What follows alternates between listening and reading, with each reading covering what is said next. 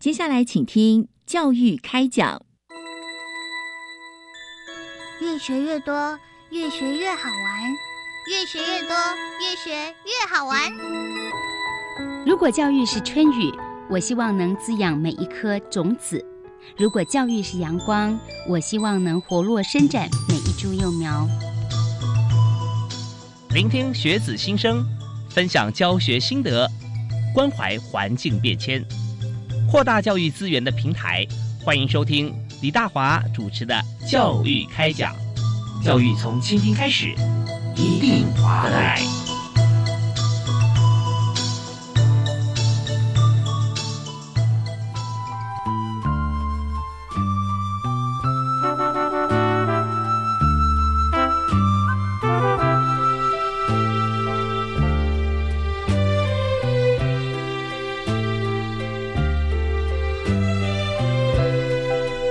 各位亲爱的听众朋友，大家好！非常欢迎您锁定我们的频道——国立教育广播电台，收听《教育开讲》节目。我是主持人李大华。那么在今天节目里面，和大家来分享这个议题啊，非常这个令人振奋。也就是说，我们生活在现在这个时代里面，我们时时代一直不断往前进步了。那大家所做的就是不但自己好啊，而且还要对地球好。所以呢，我们本身来说，在很多科技的发展上面，呃，已经不是说呃，在业界哦，在学界开始啊，特别是重要的。因为很多现在产学合作，有许多学校的一些研究计划啊，非常成熟啊，甚至直接就寄转啊到公司。在这个部分呢，我们特别也希望在学校里面，呃，学术能量非常高的啊教授啊老师，那也和同学哈一起哈，在团队运作底下，让学生还没有毕业之前啊，就已经有业界方面的需求的职能，而且呢，有实际上经过教授指导的这个科学的知识跟技能哈，来做产学的。合作，所以今天节目里面，我们特别来探讨的是节能科技创意实作竞赛。那在节目现场，我们有请到三位特别来宾啊。第一位为您介绍我们的好朋友是国立科学工艺博物馆的副研究员王玉红王老师啊，你好，主持人好啊，各位听众大家好，是非常欢迎您啊，再次我们节目里面来和大家分享这么有意义的话题。那第二位为您介绍的是这次在节能科技创意实作竞赛部分哈，呃，参加啊，并且有很。亮眼亮丽表现的同学哈，有两位，一位是国立高雄科技大学营建工程系的薛怀德同学，主持人好，是啊，非常欢迎你呃，薛同学现在呃是在营建工程系啊，对，是几年级的？现在是硕士二年级哦，硕二，对，OK，已经非常接地气了啊，对我们的作品啊也受到很棒的肯定啊。第二位为你介绍也是刘怡彤同学。主持人好，各位听众大家好。是你们两位是同届吗？嗯，不是，我是大学四年级，我是应届毕业生。哦，大四，OK。那毕业有没有想说直接要先工作呢，还是要继续念研究所？呃，目前规划是想说毕业的话，先在职场打滚几年试试看。对。哦，是，然后再看看要呃。规划聚焦在哪一个部分，哪一个所，对不对？对对对对对。OK，好，这也是非常好的一些呃历练经验，然后再走学术哈，然后再回回馈社会，呃，同时也可以有教职，也是非常好。好，那我们今天首先哈要先请教一下。老师啊，请教王一红副研究员啊，是来谈一下，就是说在节能科技创意实作竞赛，我们一听就知道这是一个产学非常相关的一个一个比赛了。哦哦，对，是。那请您先介绍一下这个竞赛是什么啊？为什么要推动啊？啊，就是跟能源相关的竞赛呢？啊，其实会办这个活动主要的原因就是政府近几年他一直在呃希望呃。不管是学生或是一般民众，对能源的议题要有所重视。嗯哼，那各位可能之前常常听到就是核能电厂的议题，是对，因为核废料我们没办法处理。嗯，然后又政府最近这几年又一直在推离岸风电，嗯，希望我们的再生能源的比例能够去提高，甚至于我们鼓励呃。可以的话，可以加装一些太阳能电池板，是，然后就可以去做一个发电，嗯嗯，然后去补充我们所谓的电力不足的一个一一个部分。呀，其实这些就是因为能源短缺的一个问题。嗯，那能源短缺在台湾这边已经很久了，因为尤其是我们百分之九十九的能源就是要靠进口。嗯哼，啊，尤其现在环境的议题，我们不能够就只有靠火力发电，因为我们大部分都是火力发电，可是。空污造成很大的一个污染嘛？对。然后所以我们科工馆就联合就是成大那边成立一个节能科技人才培育计划办公室。嗯我们节是清洁的洁，啊对对洁净的对洁，节节能啊，对一语双关啊。对，没错，没错，没错。然后我们希望是透过呃这个比赛的方式，嗯，然后让呃不管是学生从国中、高中、大专，一直到呃一般的民众去重视这个问题，嗯那去思考一下，就是呃，尤其是学生，那那边去说，哎，我可以透过呃呃去收集一些资料。然后达到一些创意，就是说，哎，我现在这个技术未来是可以应用在我们再生能源的发展，是不是有更好的一个效率出现？嗯然后让我们这个国家对于这个能源呃有一些贡献。嗯其实这是一个人才培育很好的一个方式。是呃然后呃，所以我们就把这个竞赛把它定义为就是台湾能。啊，所以我们有一个响亮的名词，就是以台湾本土呃能源的议题为出发点，就是台湾能节能科技创意实作竞赛。哦所以是这样子由来的。，OK，所以这也是科工馆的主办啊。对啊，可是还是要感谢教育部，嗯因为经费都是呃部里面去做补助的。是是是，所以我们在这个呃教育部，我们知道呃教育预算啊，我们是有一个一个限额存在，就不能够低于多少啊一个百分比啊。每年我们国家政府总预算在做的时候，那但是呢呃这些预算我们要怎么样使用，这也是呃大家都在争取，因为教育真的这个资源哈、是太宝贵了。是所以在这边呢，呃，公馆就会做提案，每年我们要办哪些比赛？那这个提案也不是说啊提了我们就一定过，一定要思考到说这个面向啊，对于呃学生的学习，对于社会国家的帮助啊，嗯以及对于未来深远的影响和发展啊，这都要呃绝对正面，而且是可以量化跟直化的。所以呃，这次我们办的这个比赛，真的，那教育部一定同意啊，因 为没有问题，因为我们已经承办部里面这个计划已经承办了两期，嗯，大概有十年了。呃，而二零二零年是第十届，是今年还会再继续办，是是第十一届。第十一届了。对对 OK，好啊，所以我们就来看看这个节能科技创意实作竞赛啊，里面的内容哈、是有哪些啊？特别是还有得奖的作品。那今天不止作品有来哦，这个呃创意者哈、也有到现场，就是两位同学啊。那刚刚为大家介绍的这两位同学呢，都是在高雄科技大学对国立高雄科技大学的营建工程系啊，是营建工程系。好，那两位同学是不是也来谈一下哈？在这个能源竞赛的过程当中哈，你是怎么样参加的？从哪里知道这个资讯啊？是跟着教授一起来参加，还是自己学生组队呢？啊，这问题先呃学长先回答好了啊，是我们硕二的同学啊。好，呃，我们当初是透过老师知道这个这个活这个比赛，嗯嗯然后那老师那时候说，就是今年今年竞赛特别加开这个绿能建筑组的比赛组别，他觉得得我们在这个组别有很大的发挥空间，嗯就强烈推荐让我们参加这个比赛。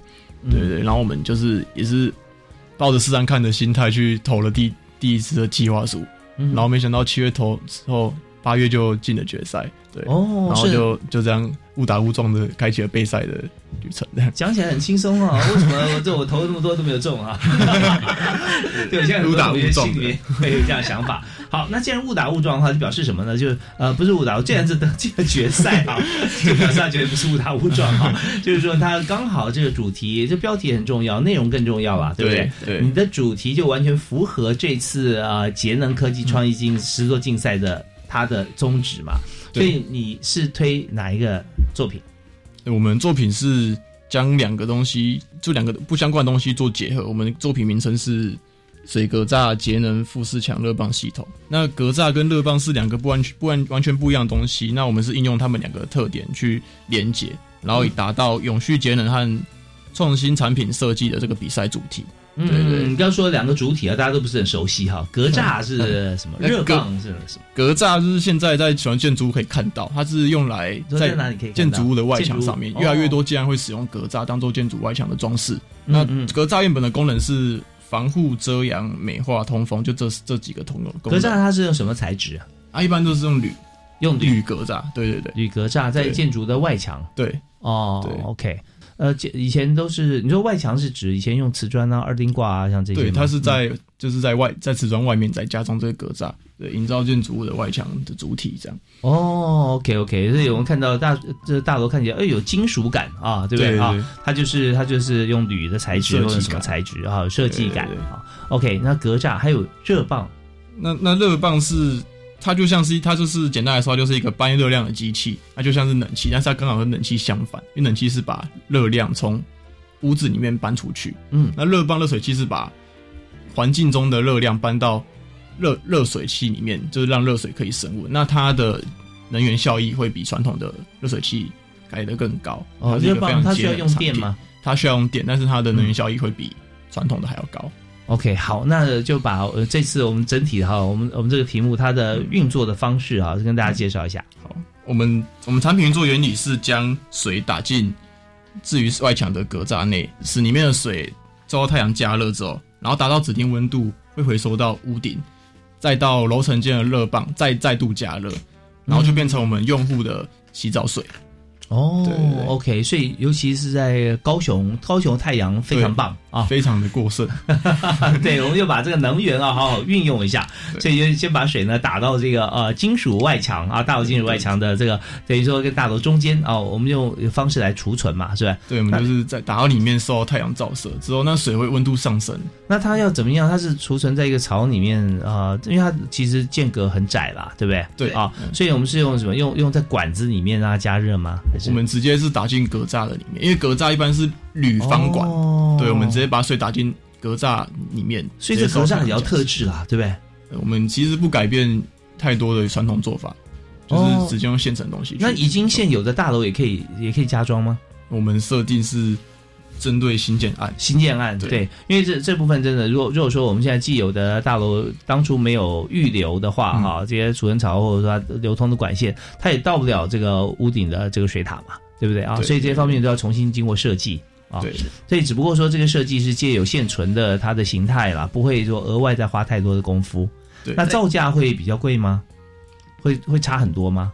因为我们格栅是现有的东西，我们只要经过一些改变，嗯就可以达嗯嗯到，就可以导入这套系统进去新家里面，其实造价不会提升太多。OK OK，所以这是接地气嘛，就是说你不是做一个好啊很贵啊，装着不错啊，很好很好用啊，只要两亿就好哇，但是可能没有人装得起啊。但我们现在就有考虑到它的这个啊金额，还有这个施工的这个变异性了哈。嗯是 OK 好，那呃在格栅里面，然后在这是用阳光直射，那大家可以理解。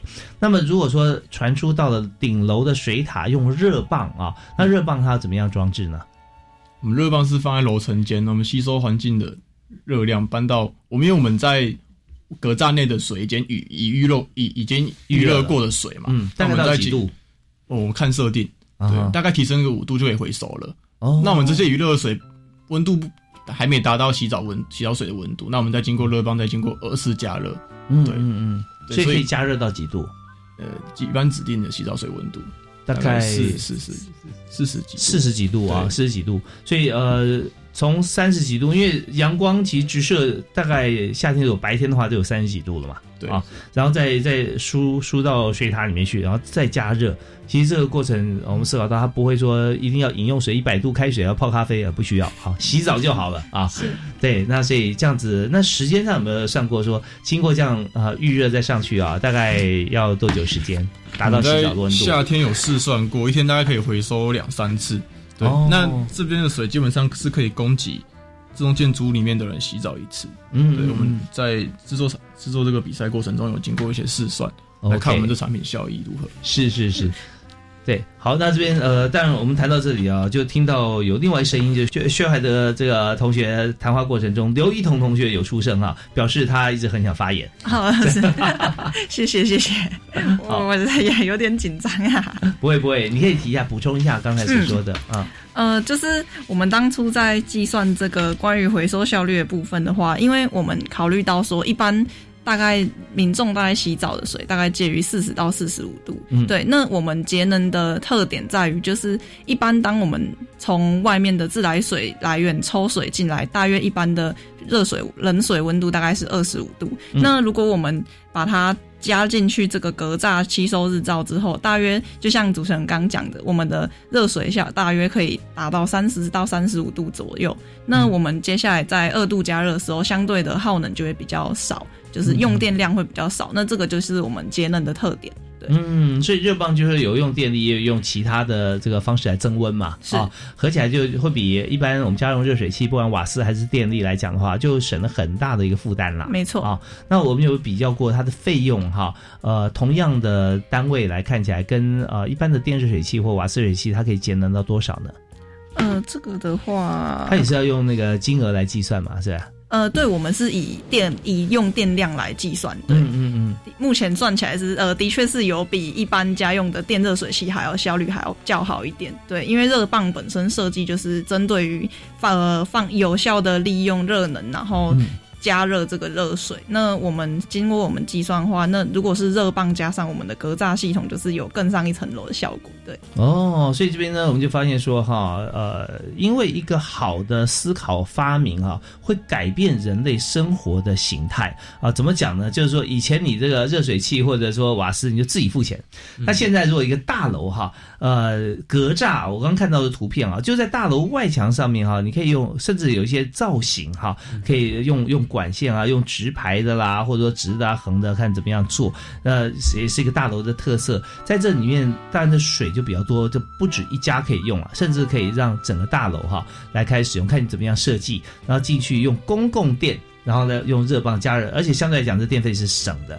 所以最后呢，我们看，如果我们再继续发展，甚至是每一个大楼新建案的建筑师把它考量在内的话，哈，来设计，那么它就可以让你起码在洗澡这件事情啊，或者家里面用热水哈的这个情形，就可以不需要自己再付费，而是用公共的付费的机制。那这样的话，其实平均算起来，每一家家庭生活开销啊，就可以节省蛮多的。啊对，是对，所以这我们一个在这个专业上设计，可以让我们整个生活形态哈、付费方式模式做改变，所以这是很不错啊。谢谢那谢谢。那这个部分其实几乎就已经快达到技转的规格了吧？对，那呃，所以我们在这边稍微先休息一下，稍后回来呢，我们继续要请今天三位特别来宾啊，再针对我们这次比赛哈、跟大家来一起来畅谈。那包含我们这是其中之一的作品嘛，那还有其他的一些作品啊，也可以啊，请今天的呃国立科工馆的副研究员哈王玉红王副研究员来跟大家来谈。好，休息一下，马上回来。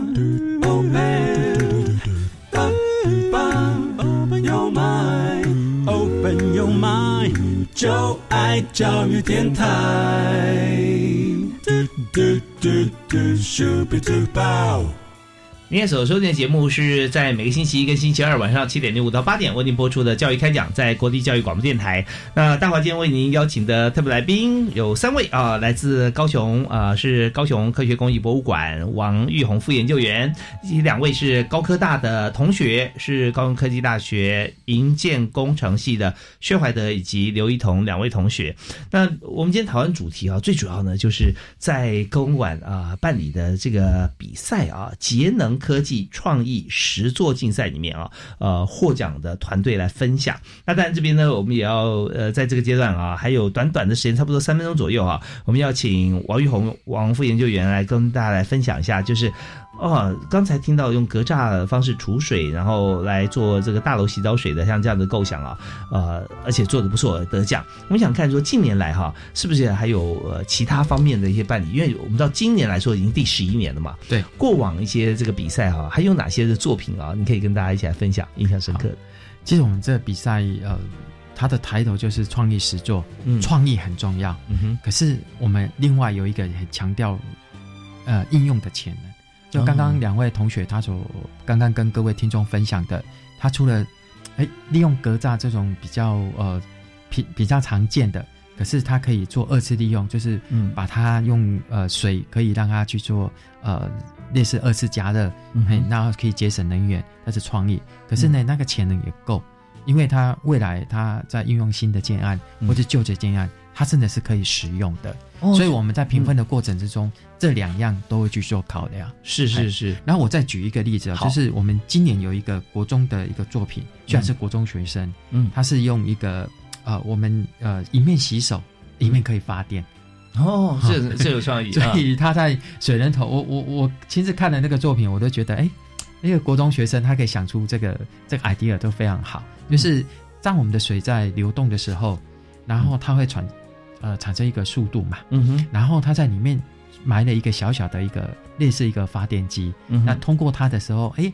那那在转的时候就会产生哇，就是这个最小的水力发电啊，对，对，然后会有一个 LED 的嗯。灯，它就会亮。所以我们在有时候可能夜间在洗手的时候，搞不好它流出来，哎，会有那个灯光透出来，嗯，好，嗯就是增加气氛也好，或是增加照明。那甚至于它有稍微稍微改良一下，哎，它出来的电还可以储存起来。哦，是，所以它的创意 idea 对一个国中生，我就觉得是还蛮不错的。哎，真的很棒啊！就是我们把这个呃一切事情都缩小哈，把那个水龙头把它想象成是一个大瀑布嘛，对不对？或一个水库啊，在泄洪啊、放水啊，这样那就可以转动这发电机。当然了，这个瀑布缩小了，这个发电机也要缩小啊，对放在里面，其实气氛造型。如果说从这边开始做一个厨电的模型，我们也知道最近像大家就讨论很多议题，像是风力发电啦这些啊、等等啊，就是说离岸风电。呃，节能或太阳能光电哈，要要储存这个能源哈，以前一直很头痛啊，现在屡有发展了啊，对能慢慢能够储存，所以从这些小地方哈，因为科工馆办的这样子的一个教育议题的竞赛，让同学可以来参加，甚至很多国中甚至国小的同学觉得说，哇，这个他坐在我旁边，居然是个大发明家 啊，有为者亦若是，对，大家都可以一起往科学教育跟科学研究方面来做一些呃正向的来研讨，是很棒的事。好我再举一个，就是去年比较一个一个有趣的，因 OK，为我们进来那那这个有趣的议题啊，我们一定要这个好好的来聆听，休息一下，好，听段音乐。稍后，我们第二段节目里面，一开始我们就要请今天的特别来宾哈，高雄科工馆的副研究员王玉红哈，王王副研究员来跟大家分享。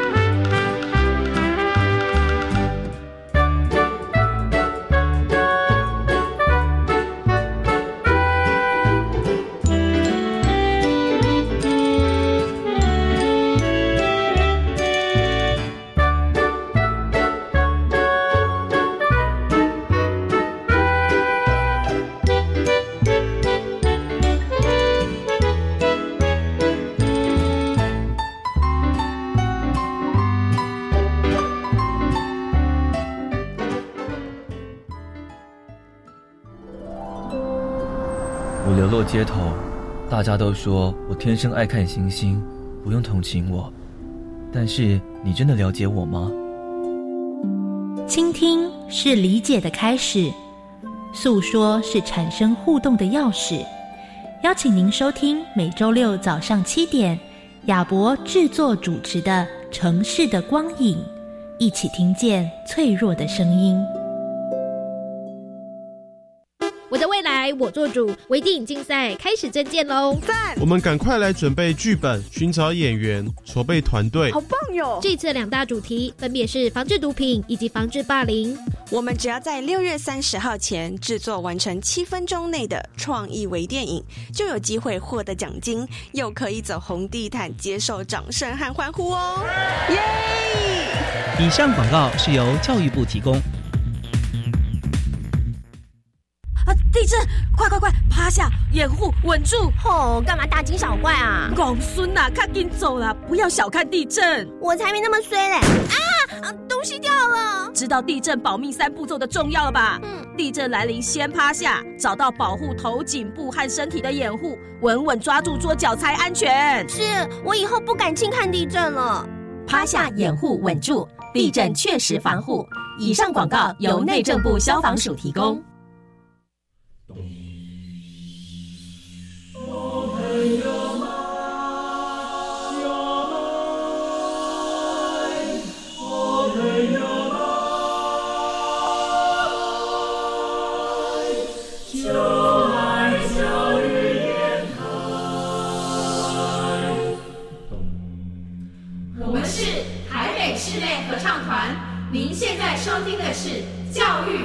电台，接下来请听教育开讲。越学越多，越学越好玩；越学越多，越学越好玩。如果教育是春雨，我希望能滋养每一颗种子；如果教育是阳光，我希望能活络伸展每一株幼苗。聆听学子心声，分享教学心得。关怀环境变迁，扩大教育资源的平台。欢迎收听李大华主持的《教育开讲》，教育从倾听开始，一定划来。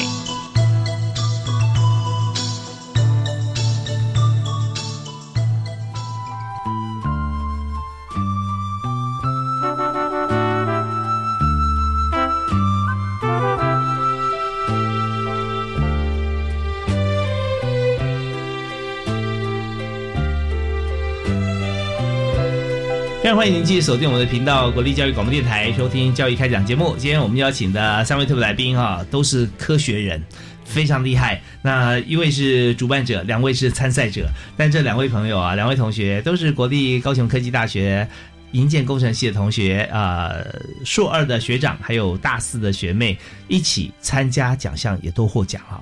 那就是刘一彤同学，还有薛怀德同学。那当然，我们在主办方是国立科学工艺博物馆，在高雄科工馆。呃，王玉红王富杰研究员啊，刚才我们提到说，在这个比赛里面哈，非常有意思，大家动了很多巧思。那么有大学生啊，研究生，我们做的是节能啊，就是用。格栅啊，大楼的格栅就有些造型啊啊，这些格栅。那么在中间啊是铝直铝管中间储水，储水以后经过太阳照射，我们知道高雄太阳是非常棒的啊，马上这个水白天就有三十几度哈，那有时候呃日照三十五度，假设哈。那有在在这个旅馆里面效益可能还会超过这个温度啊，有可能嘛，对不对？啊，那我们再输到顶楼去，然后再用热棒来加热啊，用少少的电，但却有大大的发挥，让整栋大楼都可以有自然的热水啊。那这样的话可以省不少的资源。那当然还有其他的一些作品啊，当然这个作品我稍后也再讨论一下，详细来解构一下，让大家都可以学习。那嗯，那我们也想知道说还有其他哪些作品哦？刚才啊，王一红王老师啊，王飞研究员有跟大家提示到说还有一个作品是吧？跟大家介绍一下，去年大也是大专组的，是。然后他这个学生他在设计这个作品的时候，他观察到就是我们现在外送嗯的业者就是很。就是多啊，对，竞争比较竞争一点，嗯嗯。可是他们就缺少的一点就是，呃，外送箱里面这个加热的一个系统。哦，所以说是保温啊，温度就是小于等于刚刚出炉，它没有办法维持嘛。对，因为它不能够说，哎，我一面就是插个电，然后我一面骑车，然后又可以维持那个温度，所以他们就想出一个很很有创意的做法，就是类似那种排气管，嗯，把它导出来，因为排气管我们出来的热，它有一个热那个热能，呃，热能，把它用到一个一个板子里面去做。呃，储存，嗯，然后再放到那个外设外送箱，所以它可以一面骑车，然后一面把那个废气排出来的热散的热，然后引到我们的外送箱里面，其它维持这个温度。而且它，我看它的一个气化书，它是可以维持在呃外送箱的温度在七十度左右。哦，非常好，哎，这个一个还还，我觉得有创意的小事又可以呃把这个能源的效率哦发挥到极致，是。我觉得这个又有应用的潜能，我这个很不错。OK OK，哎，这真的很棒哎，跟各位分享一下。在外送箱它呃里面，那表示它还还有要有个插的管要接上去嘛，对不对？对。它这边只要密合，然后这个热能就会进去，而且它不会有气，它就是热热啊，有热热进去。哦，那，加以再思考一下，如果超过一百度，里面可以煮煮东西。好好好，那但是煮是不用了，因为这个已经煮好了嘛。啊，我们直接用加热七十度，真的非常非常棒。原先这个食物拿回来放在这个放在一般没有加热的这个袋子里面，它能够维持也不错。如果有加热的话，那更棒。拿出来揭开，水蒸气一直冒啊。好，那这就是在各个不同参赛队伍里面哈，它会有很多巧思。因为十年来哈，一定很多让你印象深刻的事吧？对，很多很多啊哈。那通常像这些呃巧思，不见得都是要在大专组、大学组嘛啊。那很多像您刚提到的这个高中国中小学，小学也有吗？哦，我们到国中，到国中了。对，因为他实作能力，国中会比较成熟一点。OK，所以这次来讲啊，特别我们今天来到现场的两位同学啊，就是在创意跟实作啊都非常。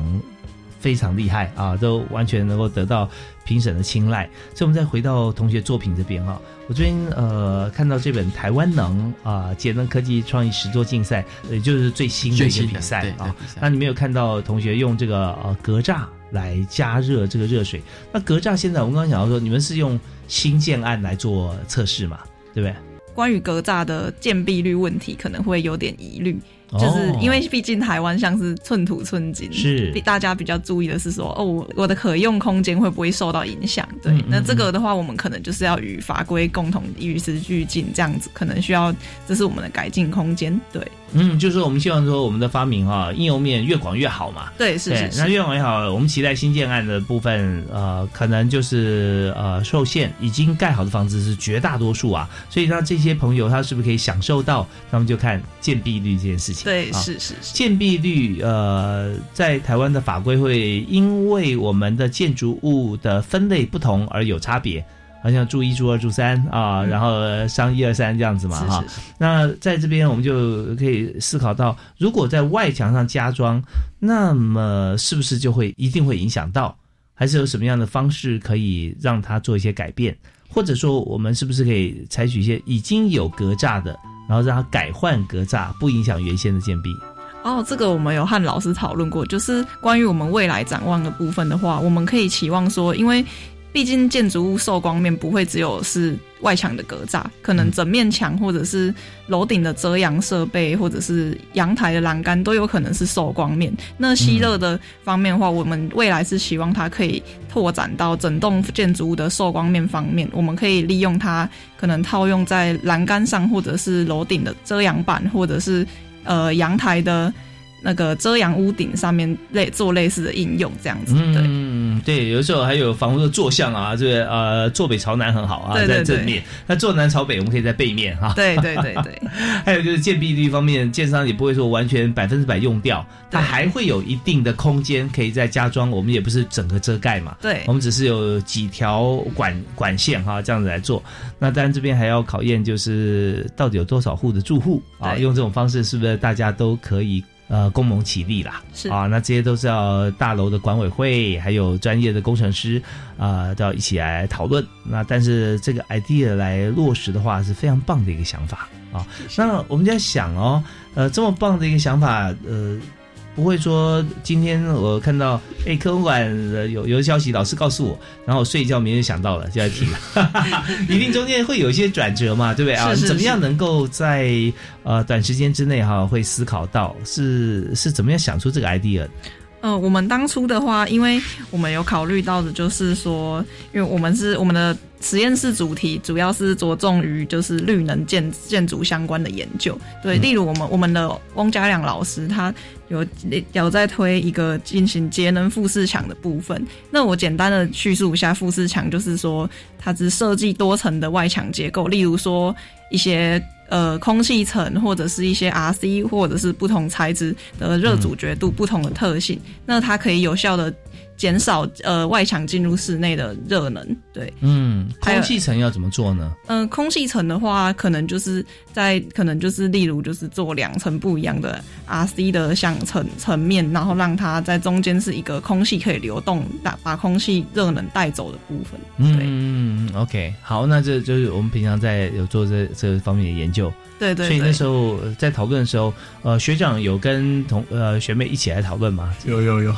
对，我们一起架构这个东西。对，呃那因为两位是不同的学制啦，对不对？对啊，对那呃，薛同学呢，呃，薛怀德同学是硕二研究所，那刘一彤同学是大四，是。但一般呢，我们知道说，在硕二在研究所过程里面，大家都是跟着老师啊，跟教授做研究嘛，对对。那大四的话，通常都比较。游离啊，准备要毕业了啊，是是是呃，时间都是我的，因为课我也修差不多了。那那所以你们两位怎么会碰在一起，在同一个教授跟实验室里面呢？哦，因为因为我自己是对于建就是绿能相关的那个研究比较有兴趣，对，嗯所以我是大四的时候决定加入翁老师的研究室，对对对，然后就遇到学长，哦对，啊，那 OK 对当初老师老师推荐我们参加这个比赛，那我们就想说，那我们干脆大家就是一起组队参加这样子。哦，你们有几位呢？呃，总共有三位。那我们今天有一位、呃黄凌云同学，他今天没有来，可是他是负责我们组上模型的制作。对，嗯，OK，模型制作也是非常重要，对没错让大家更有感嘛，是吧对啊，比赛当天非常重要。好，呃，比赛当天，对，你要现身说法，要回答这个所有评审的问题啊。以模型来解释是最直接的。哦，是是是，所以在这边呢，我们稍后我们这边稍稍微休息一下，稍后回来呢，我们继续请三位特别来宾来谈一下这个在整个比赛的过程当中哈、我们从研究室啊、呃里面开始来思考，然后跟老师讨论啊、彼此之间各自贡献了什么心力。我们知道团队合作这件事情常常是很吊诡的啊，那大家共享成果的同时，其实每个人都是有自己的贡献嘛啊，还有老师在中间是怎么样来来体系我们啊，来指导的。啊当然在比赛过程中，我们就要呃要回到王一红王副研究员这边，要跟大家来解构一下我们的评审委员会啊 是怎么样来筛选出来这么多优秀作品啊，能够脱颖而出。好，我们休息一下，马上回来。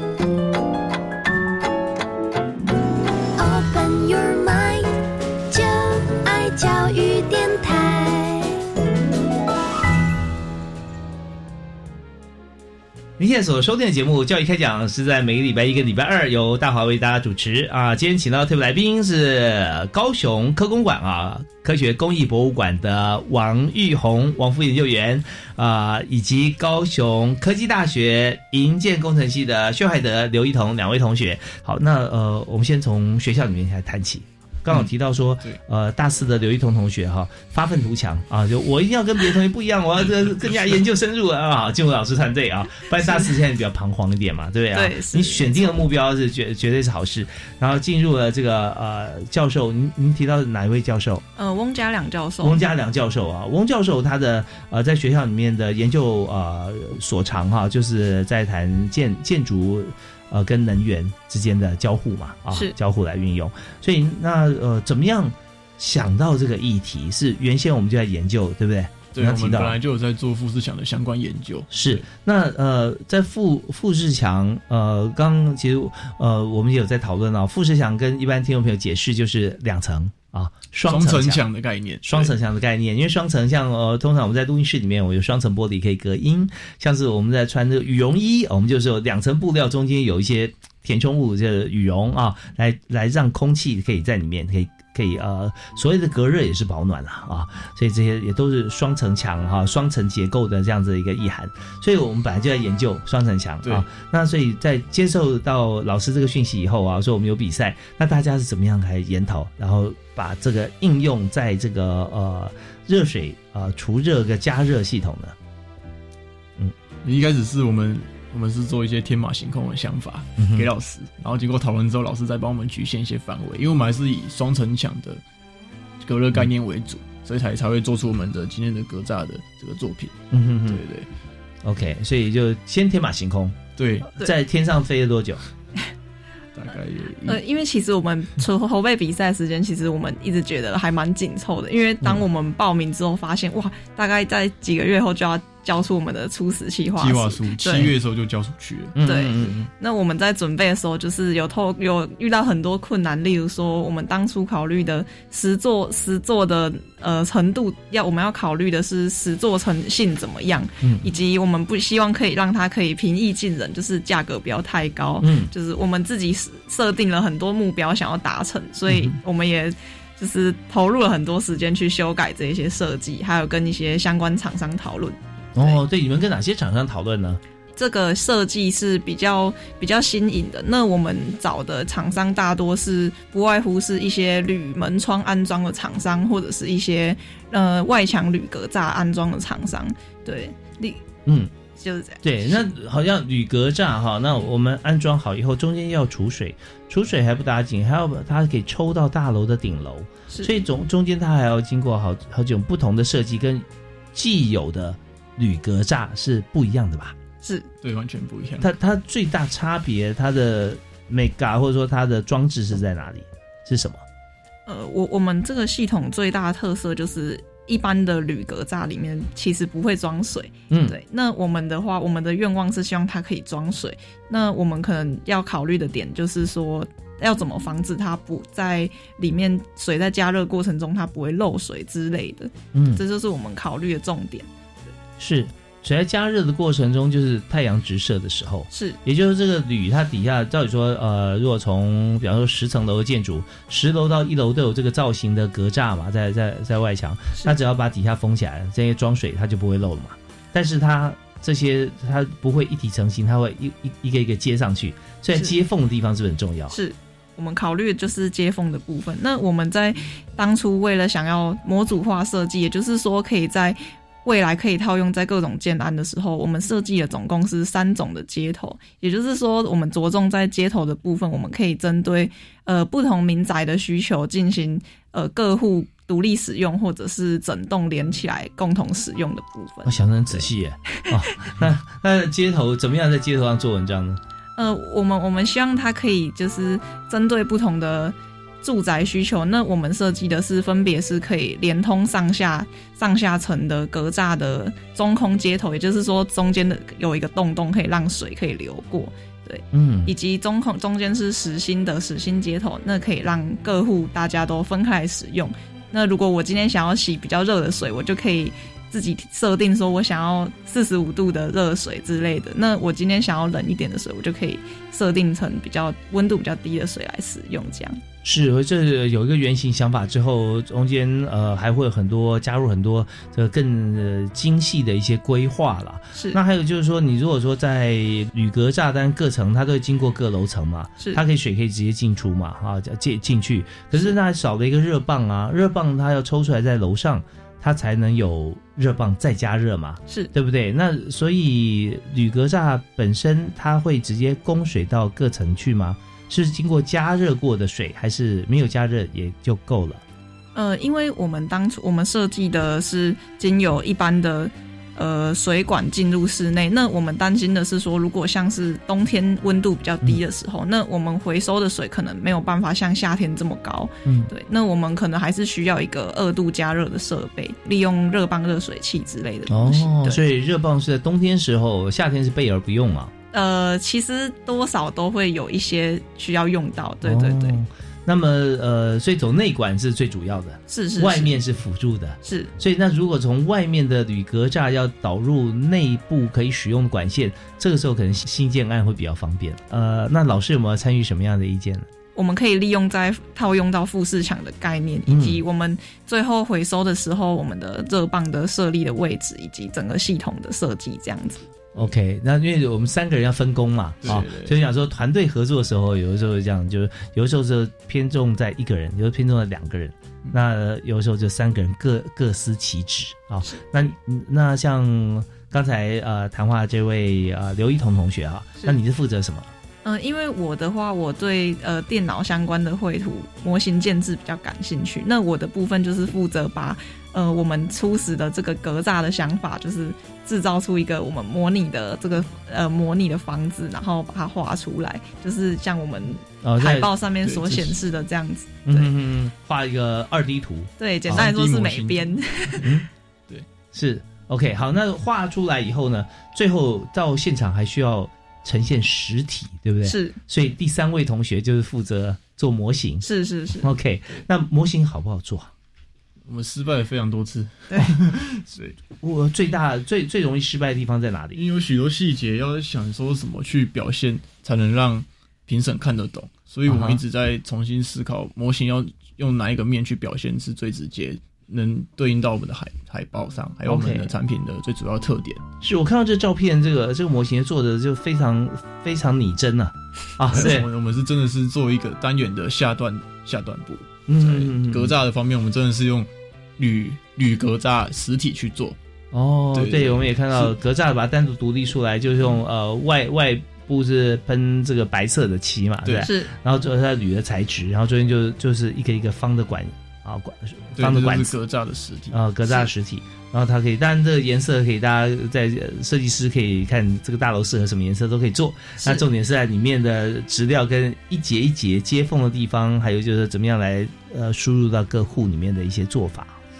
好，那总共做的时间也不长了哈，那真的是无日无夜嘛啊，可以到。最后一个礼拜，基本上都是做到凌晨四点多。OK，好，不过我们努力是值得的，因为直接获得我们现场的另一位特别来宾，我们科工馆的王玉红副研究员的这个呃青睐跟肯定啊，所以所以要回到副研究员这里，我们办这个比赛，我觉得真的是很不容易啊！你看办到这边第十一年，你充满了热情，表示每一年都有惊喜啊。那我们就想思考到说，我们评审团哈、一定也是很伤脑筋。那我们怎么评选呢？我们的标准或者这些老师们哈，或者科学家，我们是怎么样选出来哈，来为我们当评审？啊是。那其实我们办呃，能够得到这个奖项，尤其是第一名，真的是非常的不简单。因为我有算过啊，从报名的队伍数到那个得奖率，大概是个位数，大概百分之二或百分之三。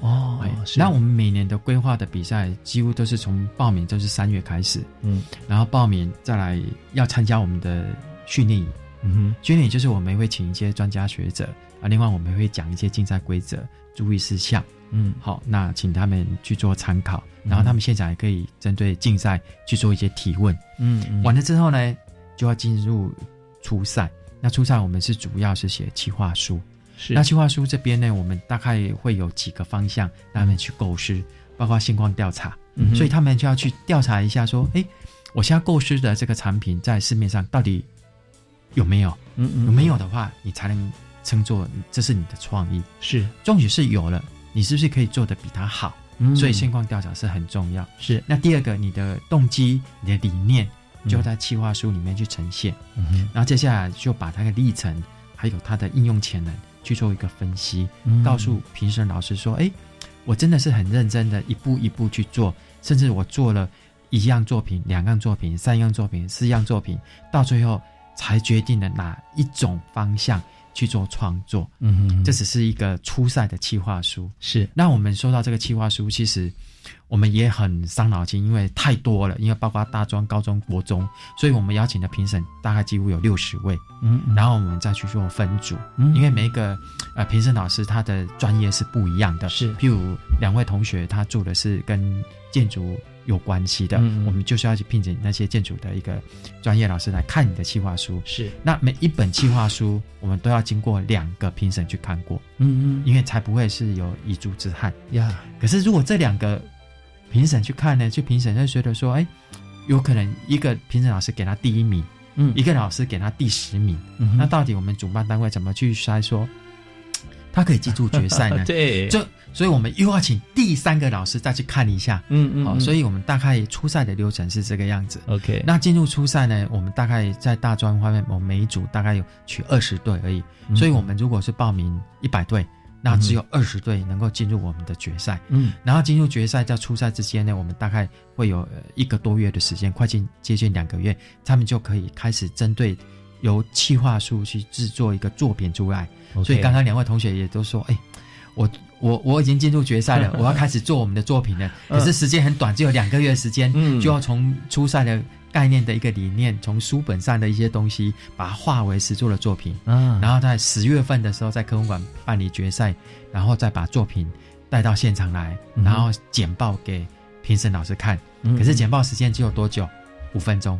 哇，五分钟就要把他的理念、所有的理念、他的应用潜能、他的分析，然后再经过三分钟的询打，把它展现完。所以在这八分钟里面，从五分钟的简报、三分钟询答，就要决定他能不能有这个资格去拿到奖项。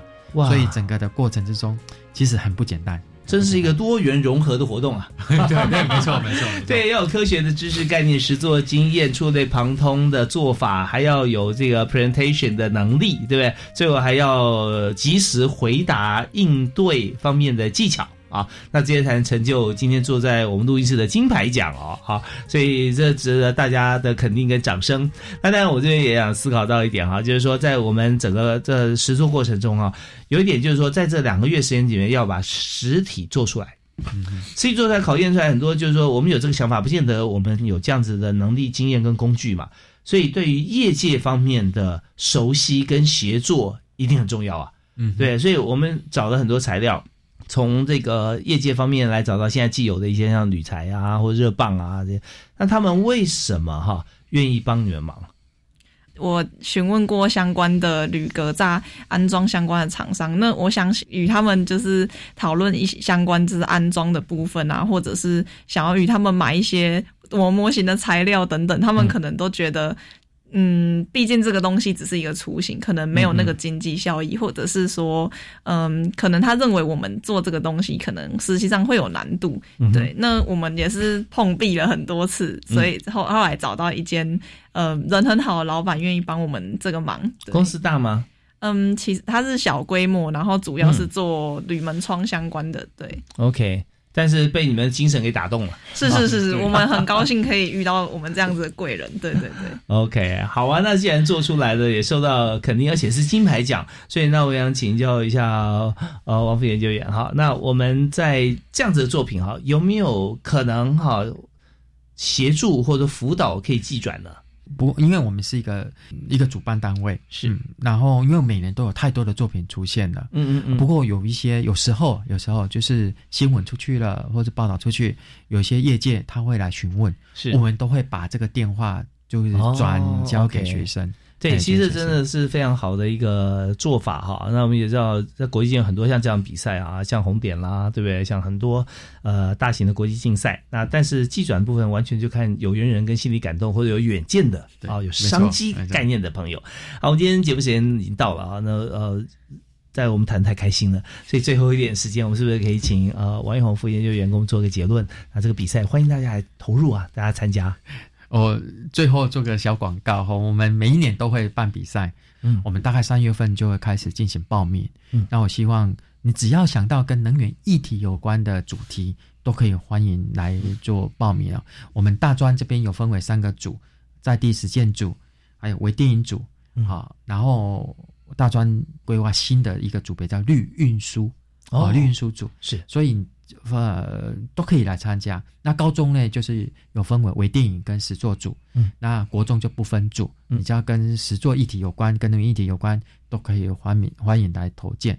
呃呃，暑假之前啊，就在五月份的时候就会办理训练营，那七月份就会出赛，是，然后十月份决赛，对。然后如果你要呃取得我们竞赛的资讯，其实很简单，你只要在网络上搜寻“节能科技创意实作竞赛”，你就可以找到我们的官网。那“节”是捷径的“捷”，谢谢。好，太棒了！非常感谢国立科学工艺博物馆啊、王玉红王副研究员啊，我希望这个每年都在我们节目里面啊，跟大家分享最新的作品，也很恭喜，也感谢高科大的两位同学啊，薛怀德以及刘一彤，好，谢谢两位啊，谢谢谢谢，当然我也也谢谢翁老师啊，OK，更感谢大家收听啊，把这讯息传递出去。好，我们下次再会了，OK，拜拜。